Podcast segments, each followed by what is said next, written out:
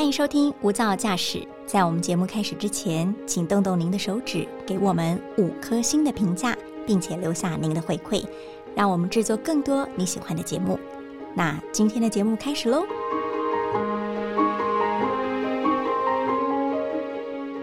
您好，欢迎收听大爱电视、大爱新闻所直播的 Pockets 无噪驾驶一百种看世界的眼光单元。我是刘芳瑜，今天呢为大家邀请到的是外电编译周博宪。博宪好，嗨，大家好。博宪，你有在看综艺节目吗？没有哎，没有，现在没有。嗯，那你要先透露一下你的年龄吗？你最后一次看的综艺节目是什么？哎，我最后一次看的综艺节目是韩综，它叫《Running Man》，可是那个是哎，这个有点我有看哦，我当我当时为了孔刘看的，我是跳着看，跳着看，对，我也是以前看的，现在没有在看了。好，为什么要说在这个好像有点时代的隔阂？就是我们与综艺的距离，其实要讲到的是。这个 Z 世代啦，也是我们今天要跟呃听众朋友谈的一个重点哦。就简短的做一下这个新闻梳理。嗯，不知道大家知不知道 Z 世代是什么？其实 Z 世代呢，他们出生的是年纪大概是年份是落在一九九五到二零零九年。年龄就是介在十三到二十七岁之间。那另一个说法是说，他们一出生啊就活在这个数位时代，所以也被称作数位原住民哦。那刚刚也听到嘛，十三到二十七岁都非常的年轻，感觉起来好像自主消费力还不够。嗯，有些可能还靠着父母在养嘛，对，还在读书。嗯，但是 其实可能现在孩子生的少。爸妈的贡献力也蛮大的，可以可以说这个 Z 世代消费。很有活力，我们就举个例子来说，好的，中国大陆，中国大陆 Z 世代呢，它一年的消费金额就高达有人民币的四兆元哦，折合新台币的话，大约是十七兆，真的非常非常的惊人，而且它占的是大陆整体家庭总开支的百分之十三，也就是超过一成了，所以我们可以说 Z 世代的消费力不可小觑，而且还有一些呃愿景的预估啊，就是说他们可能到了二零三五年。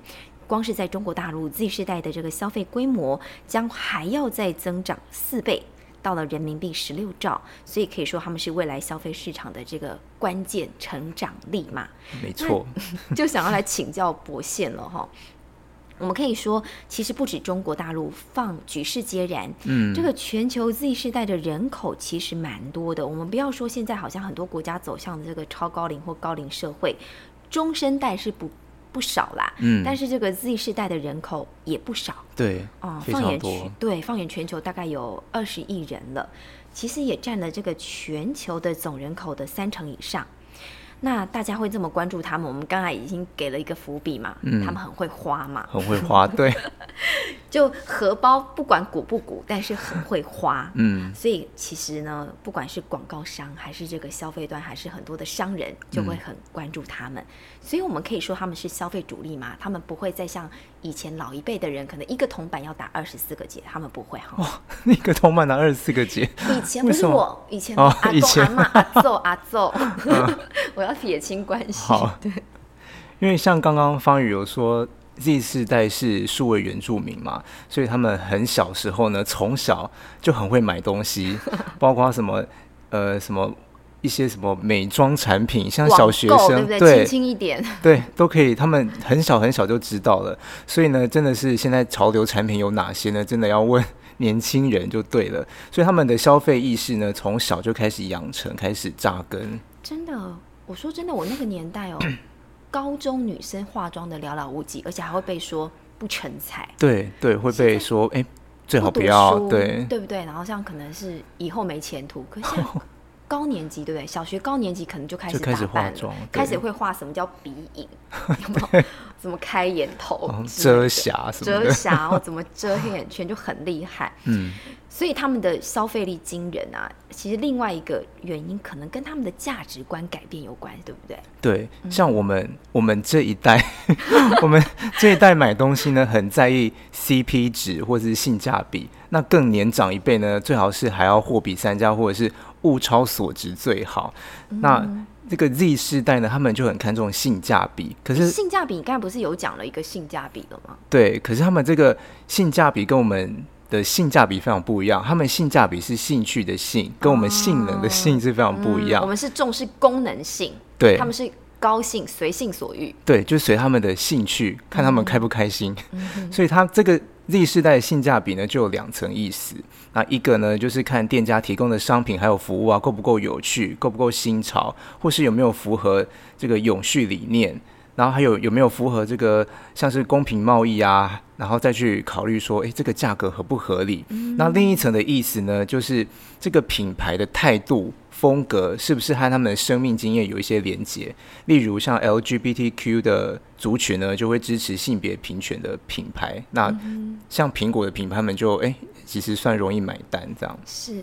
其实刚刚有讲到，就是他们其实会映照自己的生命经验嘛，然后会去跟自己的购买清单做连接。对，哦，之前有提有跟另外一个编译有聊过，就是 vegan，vegan 这个族群，他他们讲求他们购买的商品要完全纯素，嗯，哦，还要讲究源头不伤害动物。哦，对对。好，而且我们知道，其实就连这个 Z 世代，就连他们在社群平台的选择。也不太一样，对不对？对。比如说，我觉得一直拿自己的经验，真的是 很想叹气。比如说，我那个时候其实是脸书刚崛起的时候，嗯，我还花了一两年才愿意加入。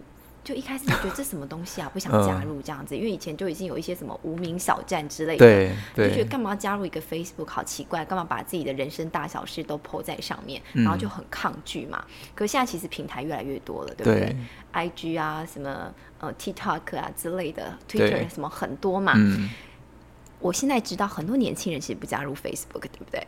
对，变得很像，甚至只是官宣用，对不对？对。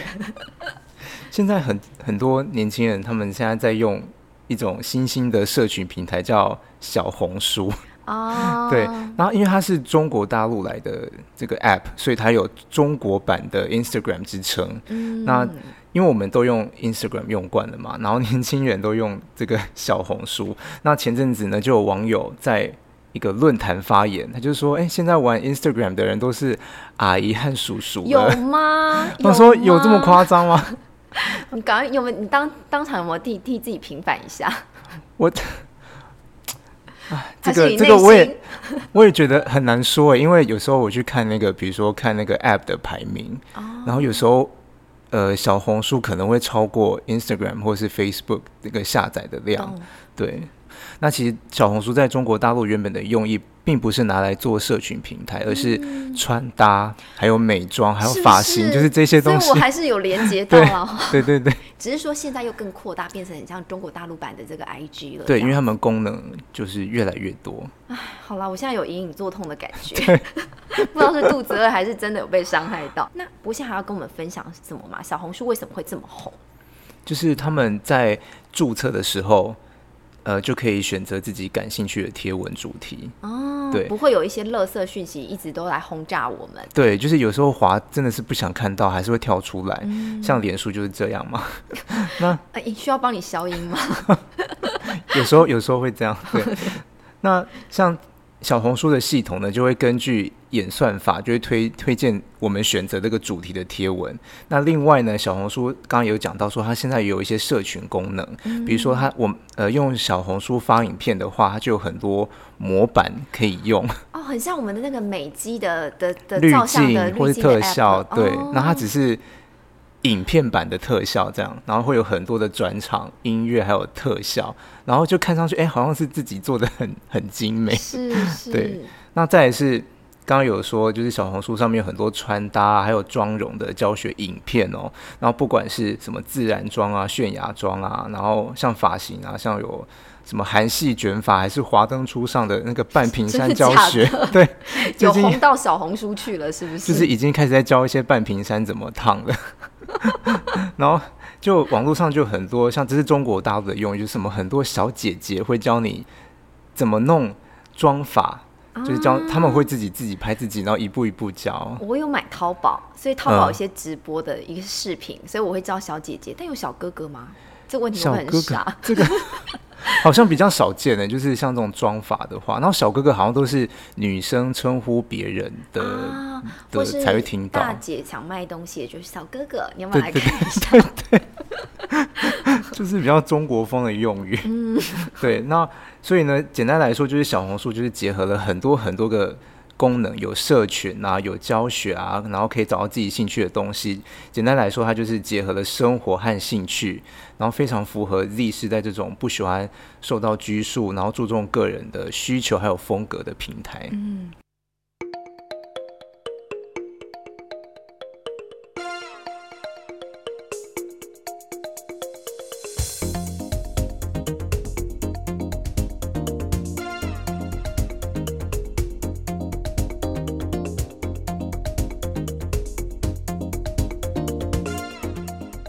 好像要花点时间去了解一下小红书，才不要被时代给 脱脱钩了，被被时代给抛弃了。对，刚才博士也讲到这个 Z 世代不喜欢受约束嘛，嗯，其实不止展现在他们喜爱的平台上，或是购物消费力上，其实职场上我们现在感觉好像也是这样子，对不对？对，嗯，可不可以跟我们谈一下，说这个 Z 世代是不是好像对于这个职场的忠诚度？略低，流动率 稍高。对，那主要原因就是 Z 世代呢，他们相当重视工作还有生活的平衡。当然也不是说，哎，其他世代没有那么重视，可是他们重视的程度是比其他世代还要更重。他们把这个看得更重。像比如说，他们就会很在意自己有没有时间进修啊，有没有自己时间做副业。那可能跟我这个年代的想法其实是有落差的。那我自己本身啊，就是我自己觉得说，哎，工作就是，哎，我要我就是一直认真工作，然后希望，哎，有朝一日会不会被主管看到？但是对 Z 世代来说呢，他们在组组织里面被动的，或是。比较按部就班，一步一步往上爬，已经不是他们偏好的轨迹。他们必须好像必须知道说，哎，我为了什么工作？我的目的在哪里？所以他们才有那个动力继续往下工作。变成说，哎，好像是我在挑工作，而不是呃我在挑工作。然后我也希望说，工作也要激励历世代这种感觉。所以。好像要 Z 世代留下来，好像真的要投其所好，他们才有这个工作动力跟跟明显的成效。的确，是 Z 世代，我我们可以说是很一个很正面的找自己的过程嘛。对，嗯，以前我们会说一句话，老话老梗，就是有梦最美，希望相随，逐梦踏实。嗯，可是我们可以说 Z 世代，其实他的梦想是可以转换了。假如我觉得这个梦想不对头了，不对劲了，我再换一个就好。对。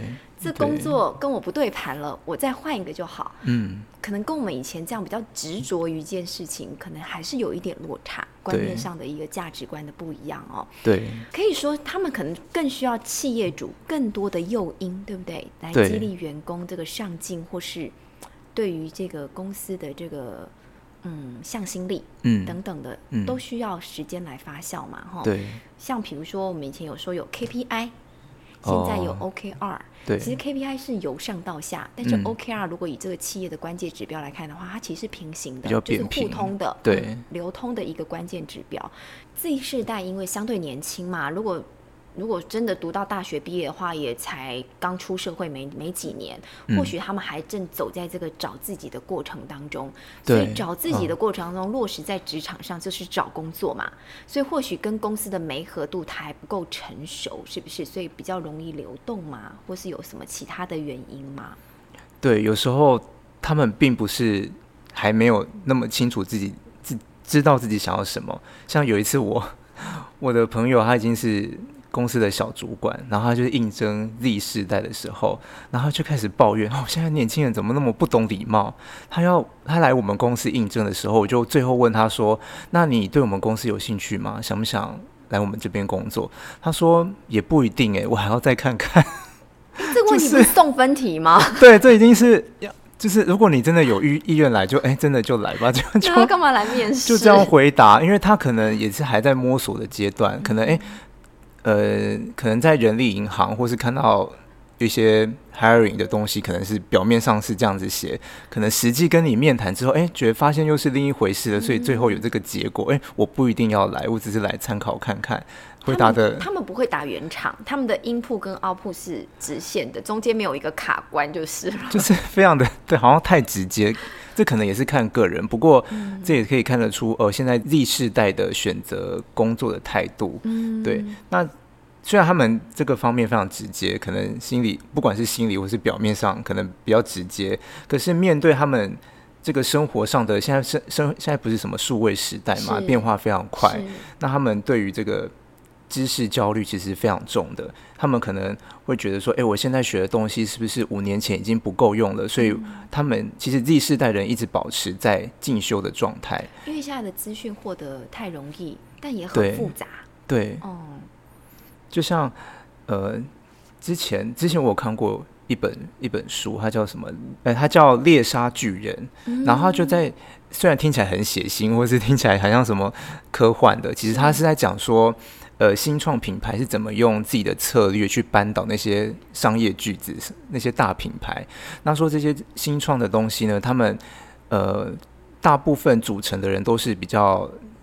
偏 Z 世代的人都是年轻年轻一代的人，然后他们的想法呢，跟上一代的比较不一样，是他们像他们刚刚不是有讲说，呃，他们这这个世代比较注重有没有什么。符合永续理念嘛？有没有环保？有没有跟自身经营有连接？呃，像例如呢，有一家地板清洁品牌，他们用的就是全天然配方，然后标榜说，哎，对小孩、对宠物无害，然后在开发过程中也完全没有动物实验。然后这些东西呢，他们全都是用极简风的方式来包装，就他们的销量确实比大品牌还要好，或是请明星代言的那些老牌子都还要好。为什么呢？因为他们就是。有感受到这个时代的走向，对，就是哎，知道现代人的需求是什么，所以他们对这个不管是对知知识的焦虑也好，或者是对现代的潮流的走向也好，其实他们都是非常的敏锐。嗯，对，对。刚才博信也讲到了，就是您的朋友嘛，那个主管他在应征的时候，他会对 Z 世代打了一个负面的问号。对。其实很多人不都这样吗？很多 主管就会觉得说：“哎呀，我跟我的员工好像有一点落差，他们太年轻了，不懂我在想什么。”嗯。可是好像我们要跨越这个藩篱，不要一直觉得说我才是对的，你们都不对。我们以前怎么样怎么样，你们为什么现在不能样不能这样？其实有很多是时代的背景不同。嗯。所以或许彼此之间要能够沟通的话，要先跨越那个藩篱，不要让那个鸿沟一直存在。搭一个桥嘛，不管你用什么材质，一个破桥也可以，至少要搭上桥，不然一直有一个鸿沟在那里的话，永远都听不到对方的声音。嗯，那也谢谢博现进来跟我们分享这一个世代一个坎，幸好你还跟我同一个世代，我原本以为你小我很多，想说你这样跟我聊 Z 世代，莫非你是 Z 世代？不是不是，其实我们还有很多就是。我们是同温层啦，吼，算算对，但是也可以提供给更多的听众朋友来听嘛。不管你是，不可能是婴儿潮啦，不管你是 X 世代、Y 世代，或者是 Z 世代，甚至之后的，现在有说一个 C 世代、COVID 世代，他们过得很辛苦，对，等等的，我们都希望说，哎。